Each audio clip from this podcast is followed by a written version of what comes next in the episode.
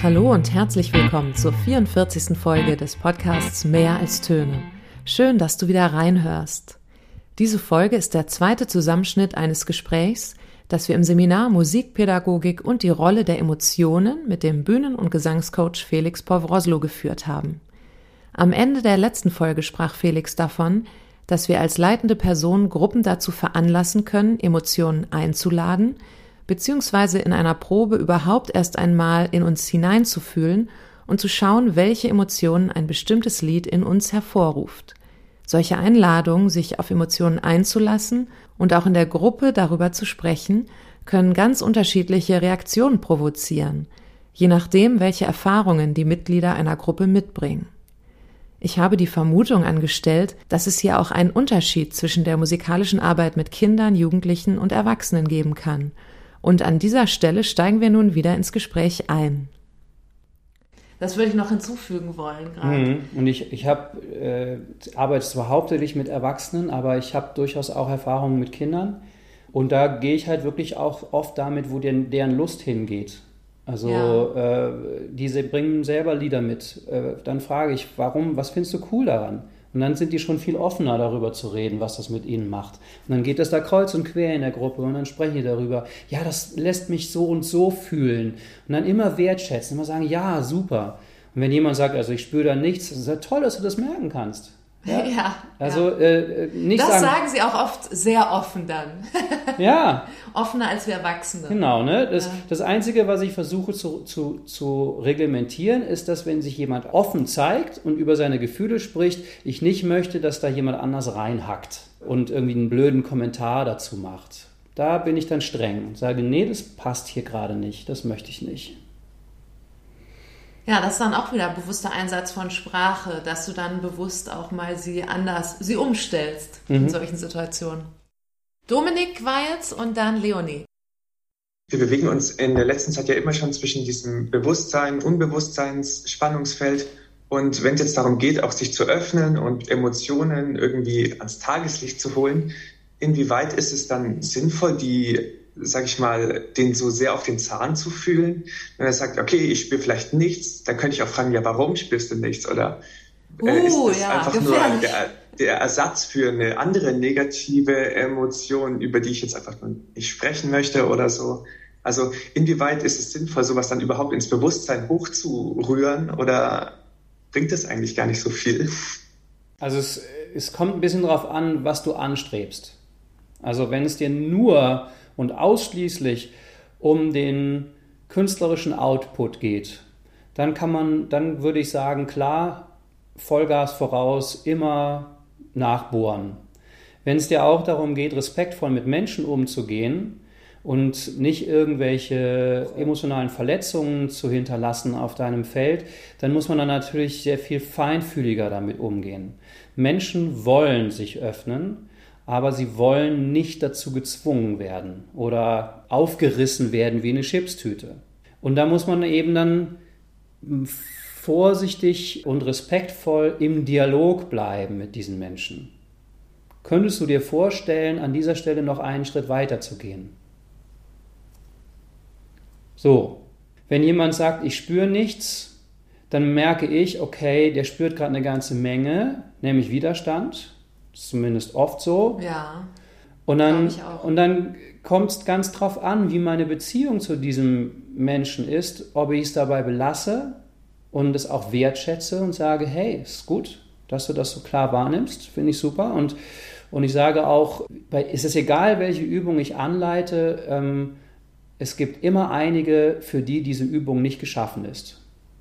Und du kannst selber rausfinden, zu welcher Gruppe du gehörst. Einige können ganz viel damit anfangen, einige ein bisschen und es gibt auch immer einige, die damit überhaupt nichts anfangen können. Das ist nicht der Fehler von den Menschen, die damit nichts anfangen können, sondern ist der sozusagen der Fehler von der Übung oder wenn man das so möchte. So nehme ich wieder die, die Verantwortung von denen weg. Jetzt habe ich einen Faden verloren. Macht nichts, war interessant. Beziehung. Je nachdem, wie meine Beziehung ist mit, mit demjenigen. Wenn ich eine gute Beziehung habe mit demjenigen, dann kann ich ihn vielleicht auch fragen, ohne den Anspruch, dass ich, dass es äh, dass ich glaube, dass es unbedingt stimmen muss, habe ich hier draußen das Gefühl, dass, ich, dass irgendwas in dir sich so ein bisschen dagegen stemmt oder sich auch wehren möchte oder sowas. Und dann kann diejenige vielleicht sagen, ja, kann gut sein. Oder wie auch immer. Und dann kann man vielleicht auch an der Stelle mit ihm zusammen weiterarbeiten und fragen, ähm, äh, wie geht's dir damit? Keine Ahnung. Ja, darüber ja? sprachen wir ja gerade kurz, als ihr in euren Breakout Rooms wart. Und wir sprachen darüber, dass wenn man in diese Ebene hineintritt, als Musikpädagogin oder als Coach, dann können wir auch überfordert sein, wenn das nämlich Menschen sind, die wirklich psychische Vorbelastungen haben oder psychisch krank sind. Ne? Und da gibt es dann eindeutig auch Grenzen, würde ich sagen. Das heißt, da müssen wir verantwortungsvoll mit unserem Job umgehen. Wie weit wollen wir gehen und können wir gehen? Das hatten wir kurz schon, das ja. Thema. Das ist, glaube ich, wichtig. Dominik, du willst noch eine Rückfrage stellen, ne? Ja, ich weiß nicht, das kann man aber auch vielleicht hinten anstellen, weil vielleicht ist das wieder ein größeres Thema. Aber ich kann es ja mal fragen. Also, ähm, wenn man jetzt, ich finde es interessant, dass man immer weiter in diese Öffnung geht. Und also ich ich glaube, wenn man diese Tür öffnet für die Emotionen, dass das Ego dann da eben reinkommt, einfach durch diese Tür und so viel Platz einnimmt und mich daran hindert, meine Sache entspannt und passieren zu lassen. Ich glaube, dass da zwei Ebenen sich vermischen. Die Ebene, über die wir eben gesprochen haben, war sozusagen der Widerstand, der, der persönliche Schutz, den, der wichtig ist und der auch gut ist und der mich davor bewahrt, mich zu verlieren wo aber trotzdem ich für mich, für mich zumindest als, als Künstler das Gefühl habe, dass es ähm, vielleicht meine Aufgabe ist, äh, da immer freier zu werden mit der Zeit, in dem, was ich, was ich wahrnehmen kann, was ich aufnehmen kann, was, ich, was mein Instrument ganzheitlich betrachtet an Ausdrucksfähigkeit besitzt. Das ist die, die eine Ebene. Und die andere Ebene ist, wenn jetzt das Kunstwerk kommt, ich beziehe es zum Beispiel auf einen Schauspieler. Ein Schauspieler, der spielt ja dann schlussendlich nicht seine Emotionen, sondern die der Figur, die der Rolle. Oder wenn ihr es auf einen Musiker bezieht, so, so verstehe ich zumindest Kenny Werner, dass er da an etwas anknüpft, für was er Medium dann ist.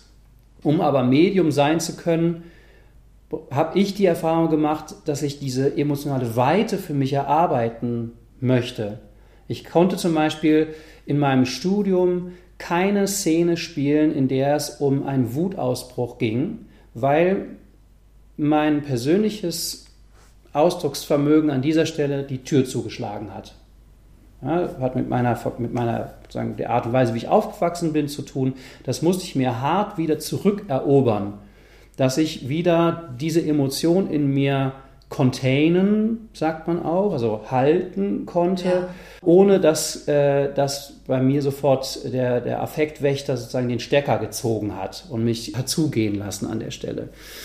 Wenn ich diese, diese, also ich bereite sozusagen einen, einen Raum vor, in dem dann was auch immer an die Figur im Schauspiel, die Rolle sich da, wo, was, wo immer die hin möchte mit mir, wo sie sich dann darin tummeln kann. Ähm, ich stehe gerade ein bisschen vor einem Paradoxon.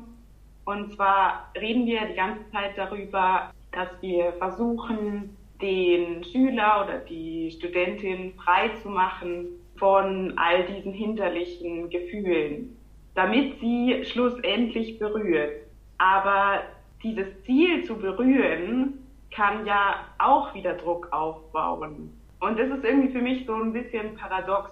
Natürlich muss der Sender sich öffnen, aber auch der Empfänger muss sich öffnen, damit Berührung funktionieren kann.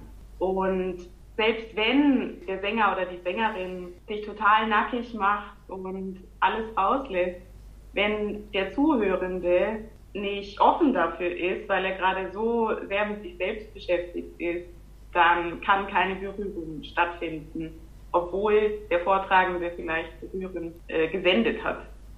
Und das nimmt vielleicht auch ein bisschen den Druck raus, dass einem klar ist, egal wie sehr ich mich anstrenge, ich muss mich von dieser Illusion verabschieden, dass ich jeden Menschen abhole, ob das jetzt im Konzert ist oder ob es auch in der Schulklasse ist man kann versuchen, möglichst viele abzuholen, aber alle, das ist meiner Meinung nach eine Illusion. Und wenn man sich dessen bewusst wird, nimmt das vielleicht auch wieder ein bisschen diesen Druck raus, der entstehen kann. Das stimmt. Da gebe ich dir vollkommen recht. Und ähm, auch gut, was du gesagt hast. Also äh, mehr ist nicht unbedingt mehr. Also man muss nicht sein Innerstes nach außen kehren und sich äh, die emotionale Seele aus dem Leib kotzen, um Menschen zu berühren. Manchmal reicht nur eine Atmosphäre in diese Richtung. Das kann ganz still und ganz klein sein. Manchmal nehme ich, nehme ich das so wahr, wenn ich mit, mit Schülern gearbeitet habe an irgendeinem Lied und in den Proben ist bei denen möglicherweise da ein großer emotionaler Raum aufgegangen und es war vielleicht auch, auch emotional und sie mussten vielleicht selber weinen und sie haben äh, das für sich erlebt, dass sie dann also stellt euch das so vor wie ein emotionales Schloss, was wir als Kinder, als Babys, mit dem wir auf die Welt gekommen sind, so wie Hogwarts mit vielen Erkern und Türmchen und Anbauten und äh, Kellern und Verliesen. Und als Babys äh, tollt der Mensch darin halt äh, munter umher. Und im, in, der, in der Phase der Sozialisation und dem, der Ich-Findung und dann auch spätestens in der Pubertät, wo man sich sehr stark die Frage stellt, wer bin ich, Identitätsfindung, äh, fallen einige dieser Räume brach und andere werden häufiger äh, besucht. Und wenn dann eventuell noch in manchen Bereichen dieses Schlosses schlimme Sachen passiert sind, dann, dann zieht man sich aus denen auch noch zurück. Und wenn es ganz doof läuft, wohnt man irgendwann in einer emotionalen Zwei-Zimmer-Wohnung. Ich, für mich persönlich habe ich das Gefühl, dass meine Aufgabe ist, diese Räume mal wieder zu besuchen und die Lieder können mir helfen dabei. Oder auch eine Figur, die ich spiele als Schauspieler. Mal wieder den Kopf in so einen Raum zu stecken, wo ich vielleicht ganz lange die Tür nicht aufgemacht habe. Dann mache ich sie auf, dann kommt mir manchmal der ganze Scheiß erstmal entgegen und dann gehe ich da rein und räume ein bisschen auf, äh, wische ein bisschen Staub, äh, stelle die umgefallenen äh, Sachen wieder auf. Mhm. Und dann kann ich rausgehen und die Tür offen stehen lassen. Dieser Raum hat für mich so ein bisschen den Schrecken verloren und dann brauche ich bei der nächsten Performance gar nicht mehr ganz reinzugehen in diesen Raum, sondern ich habe das Gefühl, der kann mitschallen. Das ist jetzt sehr bildlich ausgesprochen, aber vielleicht könnt ihr damit was anfangen. Es ist still, so still, kein lautes Geschrei vergessen, verflossen, verloren vorbei.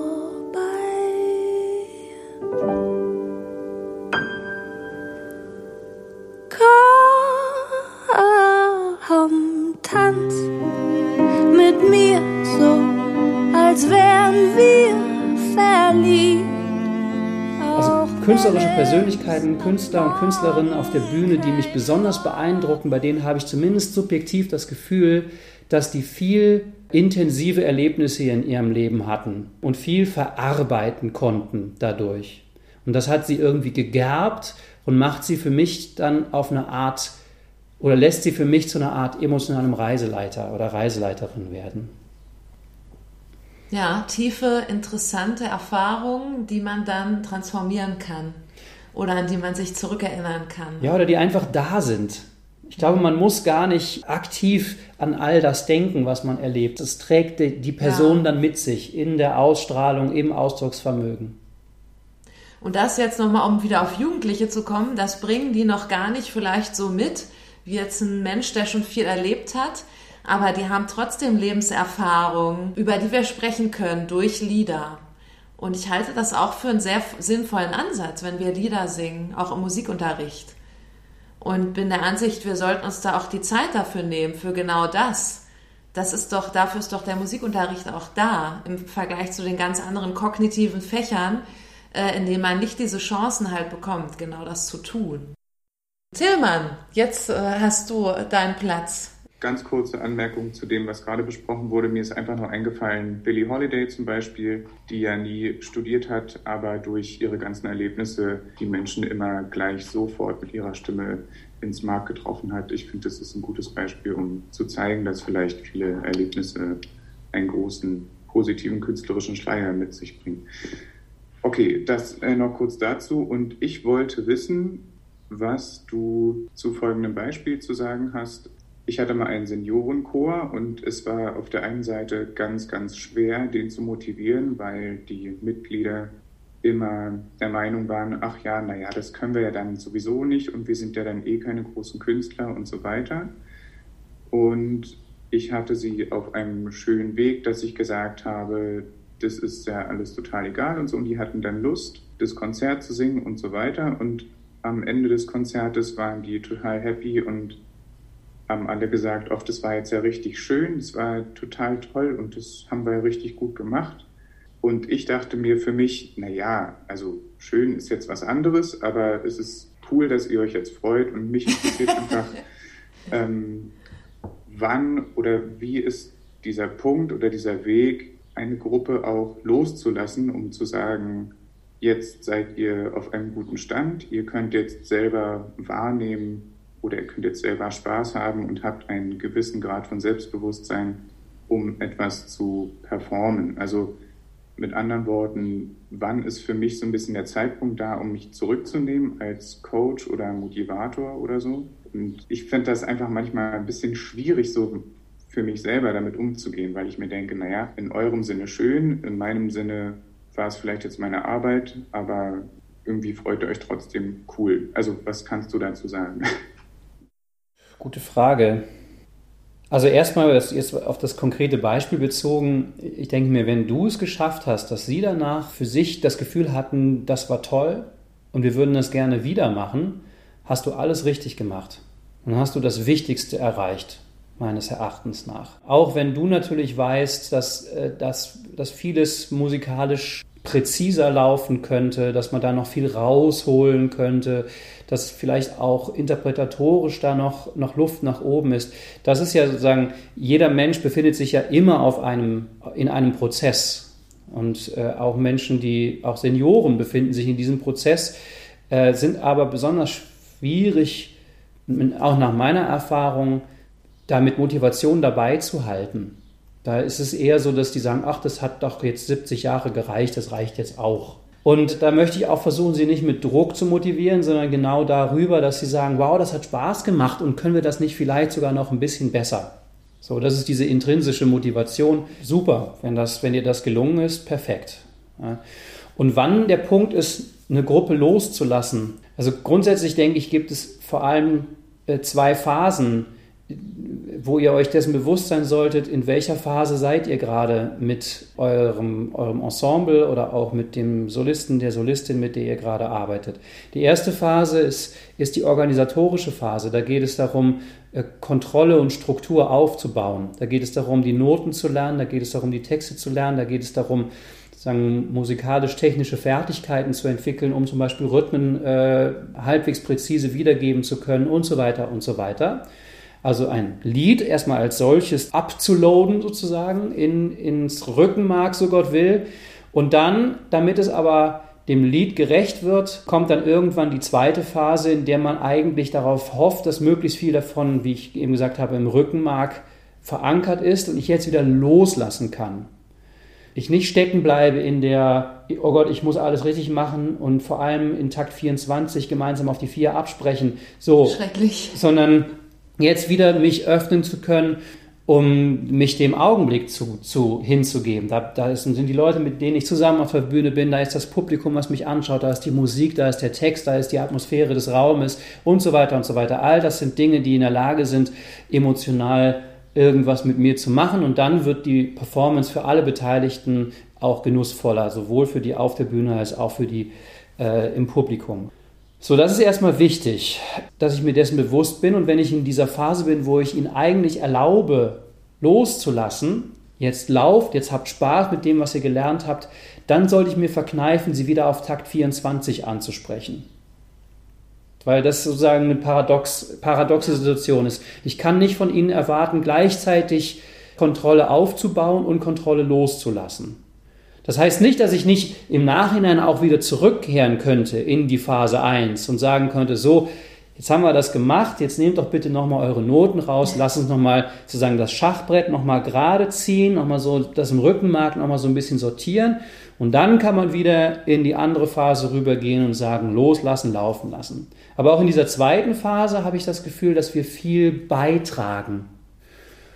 Und manchmal ist es tatsächlich besser, noch besser, dann irgendwann auch zu sagen, so und jetzt trete ich zurück.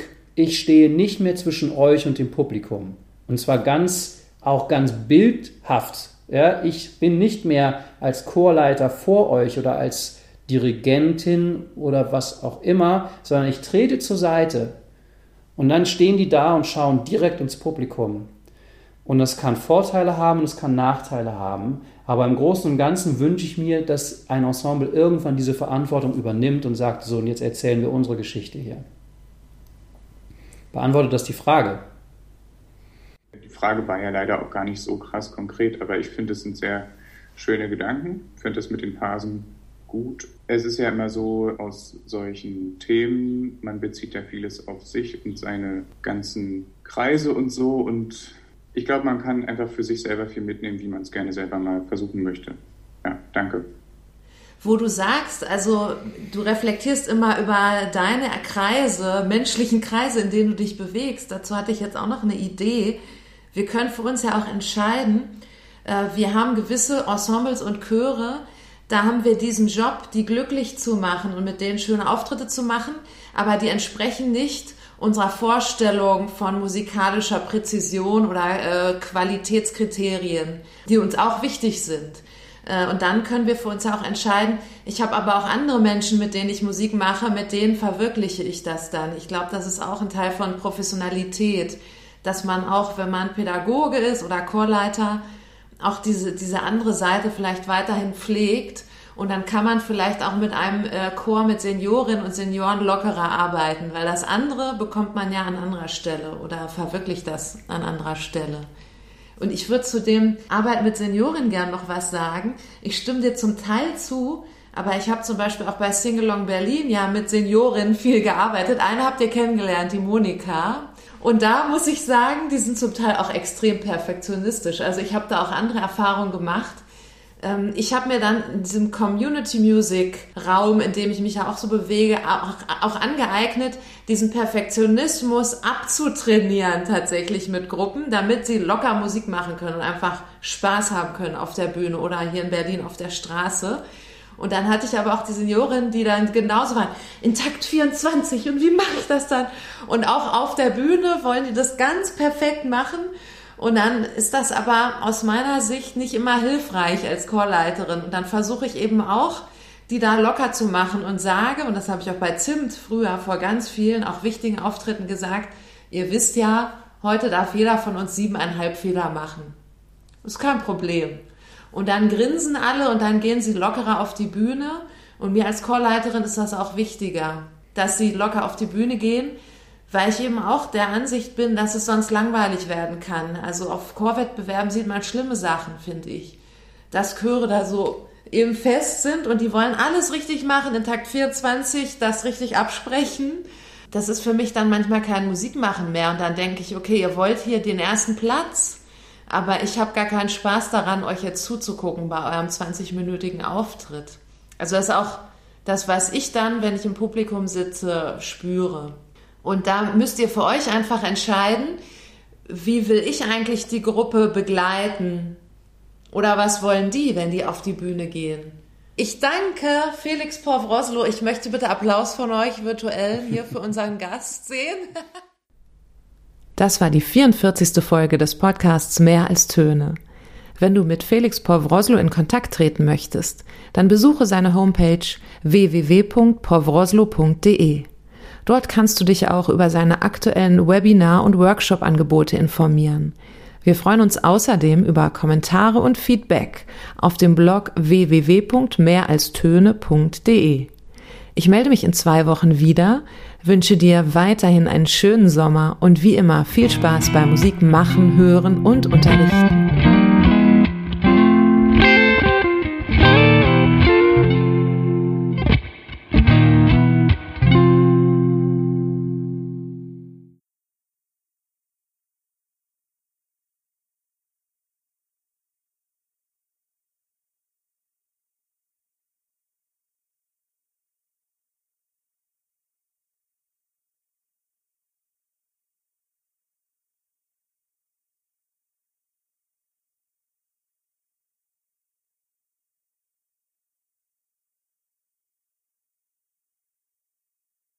Also, und das ist total spannend, darüber zu reden, finde ich, mit den Gruppen, die wir anleiten.